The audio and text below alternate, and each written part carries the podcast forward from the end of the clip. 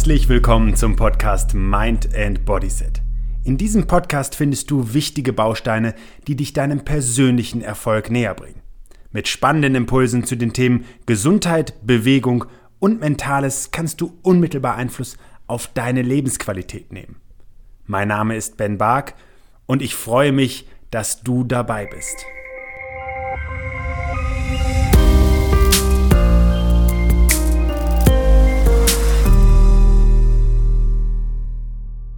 Vor einigen Jahren galt dieser Bereich der Weiterbildung und Weiterentwicklung noch eher als unbekannt, völlig unterschätzt und in Teilen sogar als tabuisiert. Ob im Privat- oder Berufsleben profitieren aber Menschen von der Weiterentwicklung in diesem Bereich und das auch in Hinblick auf ihre Gesundheit. Viele erfolgreiche Menschen gingen wohl davon aus, dass sie solche Eigenschaften schon besitzen würden und machten sich keine Gedanken, hier noch einen weiteren Schritt zu gehen. Das ist der Führungsstil der Vergangenheit, denn heute sehen wir gerade im beruflichen Umfeld, dass sich die Entwicklung im Bereich der Persönlichkeit als sehr, sehr wichtiger Faktor des Erfolgs herausgestellt hat. Ob es um die Bereiche Resilienz, Stressverarbeitung, gesunde Führung, Mitarbeiterqualitäten geht, egal in welchem Bereich man schaut, Immer wieder tauchen gerade Themen der Persönlichkeitsentwicklung als wichtiger Faktor mit auf. Und genau aus diesem Grund habe ich einige sehr spannende Erkenntnisse für dich in diesem Podcast zusammengefasst von einem echten Profi, einem echten Experten, dem Psychologen Richard Davidson. Viel Spaß! Bevor wir nun inhaltlich starten, möchte ich dir erst einmal ein bisschen was über Richard Davidson, der 1951 geboren wurde, erzählen.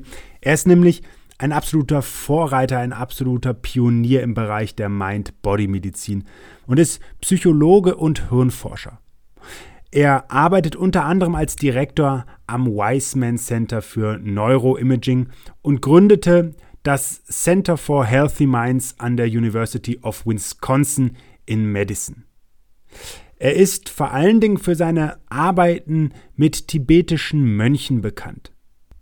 Außerdem ist von ihm das Konzept der Emotionsstile, wo er den Verlauf emotionaler Reaktionen als Folge der Eigenschaften von neuronalen Schaltkreisen beschreibt, also dem Schlüssel zum Verständnis von starken Ängsten beispielsweise. 2006 zählte das Time Magazine Davidson zu den 100 einflussreichsten Menschen der Welt. Ich denke also, es lohnt sich, einige Dinge von ihm einmal genauer anzuhören. Was bestimmt unser emotionales Profil, also wie wir beispielsweise auf Situationen reagieren, wie wir mit Ängsten, mit Sorgen, mit Kummer, aber auch mit Freude umgehen? Sind es unsere Gene oder eher unsere Erfahrung. Daraufhin hat Richard Davidson geantwortet, dass es beides ist. Also unser emotionaler Stil ist im Prinzip die Art und Weise, wie wir auf bestimmte Ereignisse reagieren die, reagieren, die wir für uns als emotional bedeutsam ansehen. Und dabei ist es, wie bei allen komplexen Verhaltensweisen, immer ein Produkt aus Genen und aus Umwelt. Und genau das erklärt eben auch, warum wir als Anteil der Erbanlagen in einer sehr frühen Phase der Entwicklung schon bestimmte Formen eines emotionalen Stils entdecken können. Und das betrifft unter anderem die Resilienz, also den Umgang mit psychisch stressigen Situationen, wie widerstandsfähig ein Mensch ist. Ob er eben einer Belastung eher mit Leichtigkeit begegnet oder eben daraus eine große Angestrengtheit zu beobachten, wie man es beispielsweise bei Neugeborenen sieht, wenn es um das Bedürfnis nach Nahrung geht oder ähm, eben auch wie auf Bauchschmerzen reagiert wird. Einige quengeln vielleicht länger, andere lassen sich schon sehr schnell beruhigen. Das sind eben die Vorläufer der Resilienz, die sich später in einer reiferen Form bei Erwachsenen beobachten lassen. Und hier möchte ich trotzdem sehr deutlich hervorheben, dass diese äußeren Einflüsse, also die frühen Erfahrungen, sehr, sehr, sehr, sehr bedeutsam sind. Also gerade das, was wir in den ersten Monaten und Jahren in unserer Entwicklung erleben dort, hat auch später einen sehr, sehr großen Einfluss auf die Komponente der Resilienz.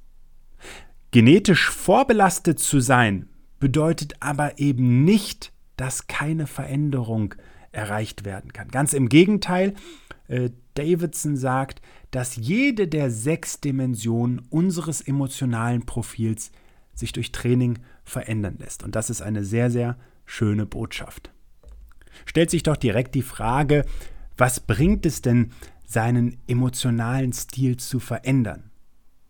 Und hier sagt Davidson ganz klar, dass man an der Stelle vor allen Dingen sein Wohlbefinden steigern kann. Und dabei geht es eben nicht darum, permanent glücklich zu sein. Man kann sehr zufrieden und eben auch mal sehr traurig sein. Und das ist sogar manchmal angemessen, wenn es beispielsweise darum geht, dass wir um einen lieben Menschen trauern. Wir alle erleben allerdings auch bei uns emotionale Reaktionen, bei denen wir nicht glücklich sind und die wir gerne ändern würden. Und dabei geht es wiederum nicht darum, den optimalen emotionalen Stil zu finden, mit dem man am wenigsten aneckt und am einfachsten durchs Leben geht, sondern es geht einfach darum, dass es im Mittel betrachtet manche Merkmale gibt, die das Leben leichter machen können. Und hier könnte man beispielsweise wieder von Resilienz sprechen oder eben auch von einer ganz einfachen, positiven, emotionalen Grundhaltung dem Leben gegenüber. Davidson beschreibt selber Menschen, die besonders kreativ und faszinierend auf ihn wirken und dennoch sehr empfindlich auch sind, aber dazu klar stehen können. Denn das hebt er hervor, das Wichtigste ist, ehrlich Bilanz zu ziehen. Und dabei darf man sich eben Fragen stellen wie, leide ich unter meinen Eigenheiten? Beeinträchtigen sie mein Privat- oder mein Berufsleben? Denn in diesem Fall kann es wirklich nützlich sein, sich zu ändern, um eben in dieser Arbeit am eigenen emotionalen Stil dazu selber beizutragen, sich insgesamt besser zu fühlen und mehr im Einklang mit sich selber zu sein. Das ist auch empirisch belegt und hier möchte ich gerade noch mal hervorheben, dass es eine Verbindung zwischen unserem psychischen Wohlbefinden und unserer körperlichen Gesundheit gibt. Es ist allerdings wiederum schwierig, hieraus den optimalen Stil abzuleiten. Wir Menschen sind einfach sehr unterschiedlich. Und im Mittel davon zu sprechen, dass es Merkmale gibt, die für alle passen, mag wieder in Ausnahmesituationen ganz anders sein. So könnte man ja grundsätzlich davon ausgehen, dass es gut ist, ein soziales Gespür zu haben, denn es hilft letztlich, Beziehungen aufzubauen. Und das ist wiederum in zahlreichen Studien belegt, dass das die Ausschüttung von Stresshormonen reduziert, weil wir eben ähm, nicht so viel allein sind. Aber nochmal, es geht um Durchschnittswerte und das kann eben auch bedeuten, dass es Menschen gibt, denn darüber gibt es keine Studien, die sich allein sehr wohl fühlen und bei denen dann letztlich das Alleinsein wahrscheinlich auch gar keine negativen gesundheitlichen Auswirkungen haben könnte. Das hängt nämlich entscheidend davon ab, wie wir uns selbst dabei fühlen. Auch heute gibt es noch viele Skeptiker, die sagen, wir können unsere Persönlichkeit und unseren emotionalen Stil wahrscheinlich nicht wirklich verändern. Insbesondere unter dem Bild, dass ein Mensch nicht aus seiner Haut kann. Und hier gibt es wissenschaftliche Daten, die beweisen, dass das möglich ist.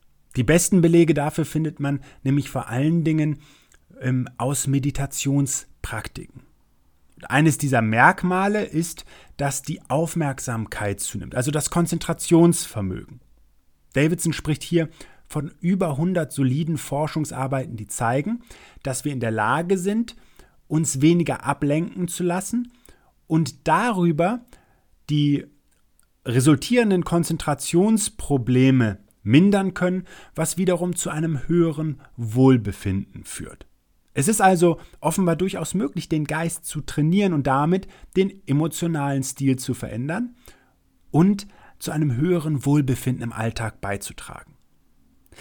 diese Studien zeigen eben auch, dass sich Meditation und weitere Techniken auch auf andere Dimensionen entwickeln können. Die besten Ergebnisse hierzu erzielt man für die Resilienz und das positive Denken. Lass uns doch einmal etwas konkreter werden, denn vielleicht fragst du dich, wie diese Techniken jetzt genauer aussehen können. Und dabei kann man durchaus sich an traditionellen Meditationspraktiken orientieren, die heute aber auch umgewandelt in absoluten nicht religiösen Formen eingeübt werden können. Dabei kann man beispielsweise seine Aufmerksamkeit trainieren, indem man sich auf den Atem konzentriert. Jedes Mal, wenn wir ein- oder ausatmen, nehmen wir diese Atmung bewusst wahr. Und sollten sich die Gedanken dann wieder auf ein anderes Thema lenken, dann konzentrierst du dich wieder und gehst wieder auf deinen Atem, verfolgst den, kannst deine Atemzüge zählen, spürst eben, wie die Luft und der Sauerstoff in deinen Körper einströmen und eben wieder auch ausströmen. Denn wir sind heute einfach von einer großen Anzahl an Reizen häufig abgelenkt und das kostet viel Energie und macht teilweise auch sehr unproduktiv. Aber es gibt auch Möglichkeiten, sich auf positive Gefühle zu fokussieren. Also wer da an diesen Gefühlen arbeiten möchte, der kann beispielsweise auf Praktiken der Güte und des Mitgefühls zurückgreifen, so beschreibt die Davidson und sagt, dass es unter anderem möglich ist, sich einen Freund oder ein Familienmitglied vorzustellen, also einen Menschen, den wir mögen, das ist vielleicht dann doch noch wichtig hinzuzufügen, und sich vorzustellen, dass sich dieser Mensch in einer schwierigen Phase des Lebens befindet. Und Innerlich formulierst du jetzt den Wunsch, dass diese Person von den Problemen befreit sein soll. Dafür kann man beispielsweise auch in Gedanken den Satz formulieren, möge er frei von, von Leid sein. Das ist ein Beispiel aus äh, den Schilderungen von Davidson. Und jetzt wird es nochmal besonders spannend, denn jetzt geht es darum, wie diese Techniken genau wirken. Und hier hat Davidson mit seinen Kollegen gemeinsam Untersuchungen durchgeführt, um eben festzustellen, wie dieses mentale Training die Funktionsweise und sogar die Struktur des Gehirns verändern kann. Und das passiert eben besonders in Regionen, die für die verschiedenen Emotionsdimensionen verantwortlich sind. Im Grunde genommen wurden dafür einfach Versuchspersonen genommen, die vor und nach dem Einüben der Techniken im Magnetresonanztomographen untersucht wurden.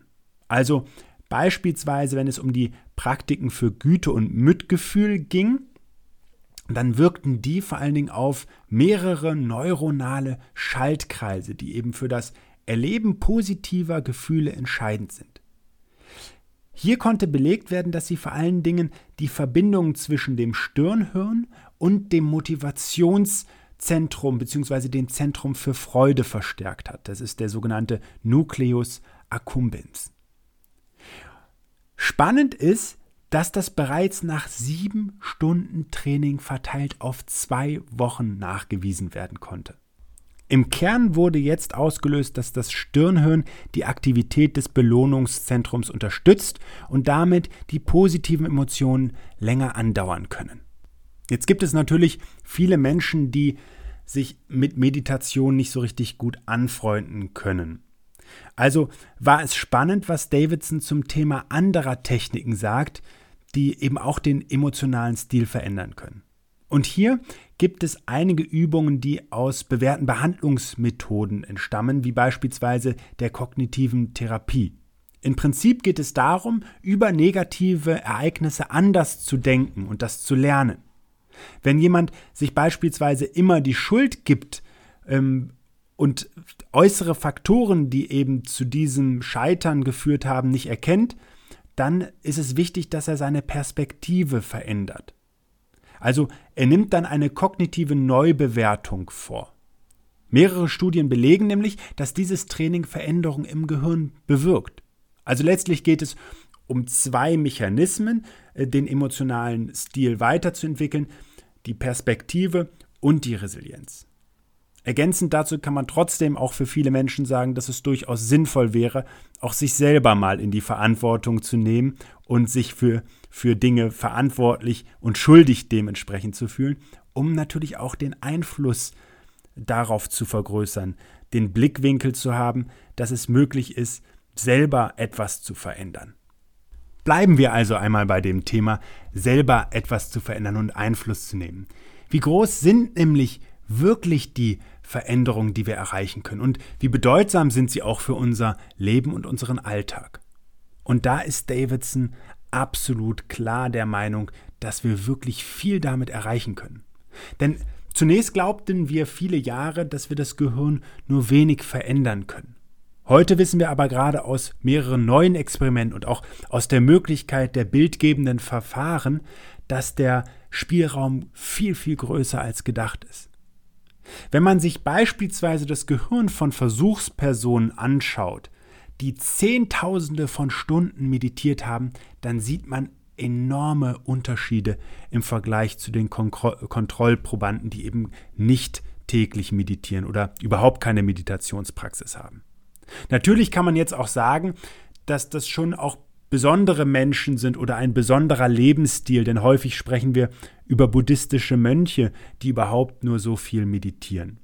Also stellt sich natürlich auch die Frage, ist es jetzt die Meditation, die zu diesen Veränderungen geführt hat, oder entstammen diese Unterschiede, die wir beobachten, auch aus dem Leben selbst? Das lässt sich natürlich nicht mit hundertprozentiger Sicherheit sagen, allerdings können da ergänzend die Forschungsarbeiten von Meditationsnovizen herangezogen werden, die eben nur wenig Meditationspraxis haben und bei denen wir dann eben über vorher und nachher nach einer gewissen Meditationsdauer Unterschiede im Gehirn feststellen können. Und die vervollständigen das Bild, denn diese Befunde zeigen, dass sich das Ausmaß, also der Anteil, die Intensität des Trainings, wie auch beim körperlichen Training, sehr wohl auf die Veränderungen im Gehirn dann auch auswirken. Bedeutet im Klartext, wer wenig macht, der erreicht auch weniger Veränderung. Wer wenig übt, der wird auch weniger an Ergebnis erzielen.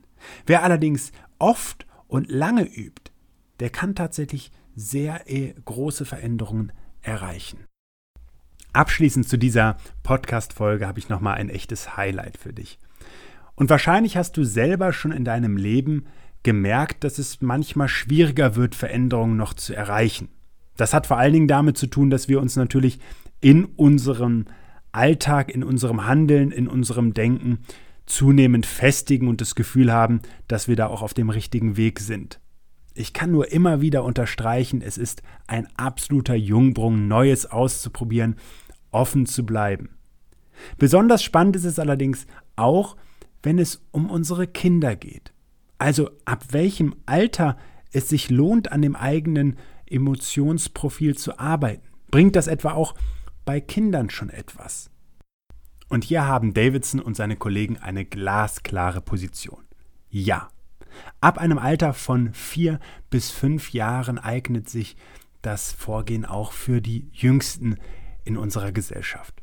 Und zu diesem Zweck haben sie ein eigenes Programm entwickelt, das sogenannte Kindness Curriculum. Unterricht in Güte. Dieses wird kostenlos im Internet angeboten und wird von mir auch einmal in den Show Notes verlinkt. Denn eine Überschrift hat mir dabei besonders gut gefallen. The world is changing Education should too. Die Welt verändert sich, also sollte es auch die Bildung unbedingt tun. Was genau passiert denn bei Kindern? Und hier haben die Forscher auch die Wirksamkeit einmal ausgewertet, indem sie Kinder verglichen haben, die das Programm entweder durchlaufen haben für ein halbes Jahr oder eben auch nicht. Das Ergebnis ist eindeutig. Das Programm steigert die Konzentration und das positive Erleben. Es konnte vor allen Dingen auch beobachtet werden, dass die Kinder vermehrt Empathie und die Bereitschaft bei anderen hatten, auch zu teilen. Mit dieser Art von mentalen Training kann man also schon sehr früh im Leben beginnen und gar nicht spät genug aufhören. Alles Gute und bis zum nächsten Mal. Schön, dass du dir für meine Podcast-Folge Zeit genommen hast. Um auch zukünftig auf dem Laufenden zu bleiben, empfehle ich dir, meinen Podcast direkt zu abonnieren. Außerdem freue ich mich über deinen Kommentar und eine Bewertung von dir. Ich wünsche dir eine bewegte Zeit. Bis zum nächsten Mal.